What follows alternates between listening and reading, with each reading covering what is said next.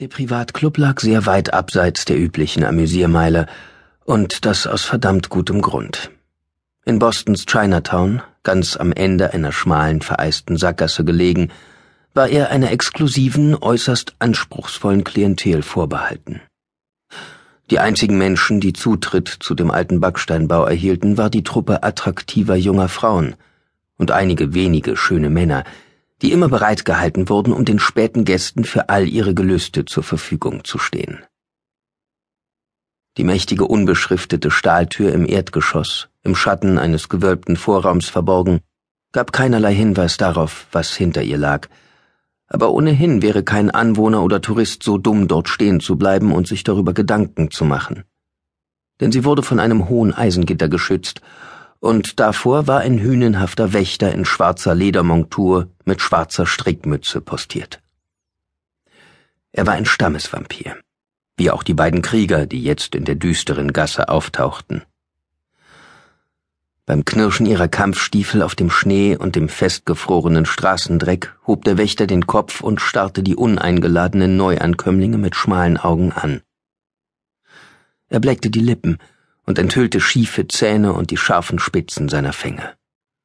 Dann stieß er ein tiefes Knurren aus, und aus seiner fleischigen Nase stieg eine warme Atemwolke in die kalte Dezembernacht auf. Hunter registrierte die Anspannung seines Partners, als sie sich dem am Clubeingang postierten Vampir näherten. Sterling Chase war schon gereizt gewesen, als sie im Hauptquartier des Ordens auf die Mission der heutigen Nacht aufgebrochen waren.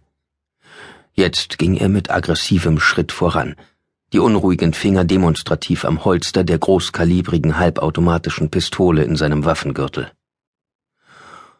Auch der Wächter trat einen Schritt nach vorn und stellte sich ihnen direkt in den Weg. Er ging in Angriffsstellung, die mächtigen Schenkel gespreizt, die Stiefel warnend auf den rissigen Asphalt gerammt und senkte den riesigen Kopf. Er hatte sie fragend angesehen, aber jetzt erkannte er Chase, und seine Augen wurden noch schmaler. Ich glaub's nicht. Was zur Hölle hast du hier im Revier der Agentur verloren, Krieger? Taggart, knurrte Chase statt einer Begrüßung.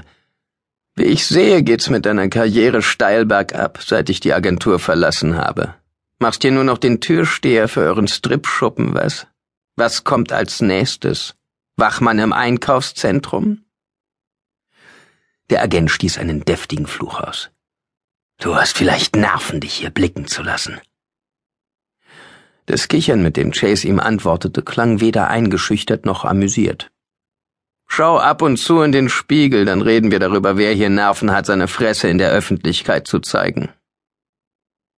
Hier kommen nur Agenturmitglieder rein, sagte der Wächter und verschränkte die muskulösen Arme über seinem mächtigen Brustkorb ein Brustkorb, auf dem der breite Lederriemen eines Holsters zu sehen war, und er trug noch jede Menge Hardware um die Hüften. Der Orden hat hier nichts zu suchen. Ach ja? knurrte Chase. Erzähl das mal Luke Thorne. Der ist es nämlich, der dir die Hölle heiß macht, wenn du uns nicht reinlässt. Mal angenommen, wir beiden hier, die wir uns hier ohne guten Grund den Arsch abfrieren, räum dich nicht selber aus dem Weg. Als Lukens Name fiel, er war der Anführer des Ordens und einer der gefürchtetsten Ältesten des Vampirvolkes, presste Agent Taggart grimmig die Lippen zusammen.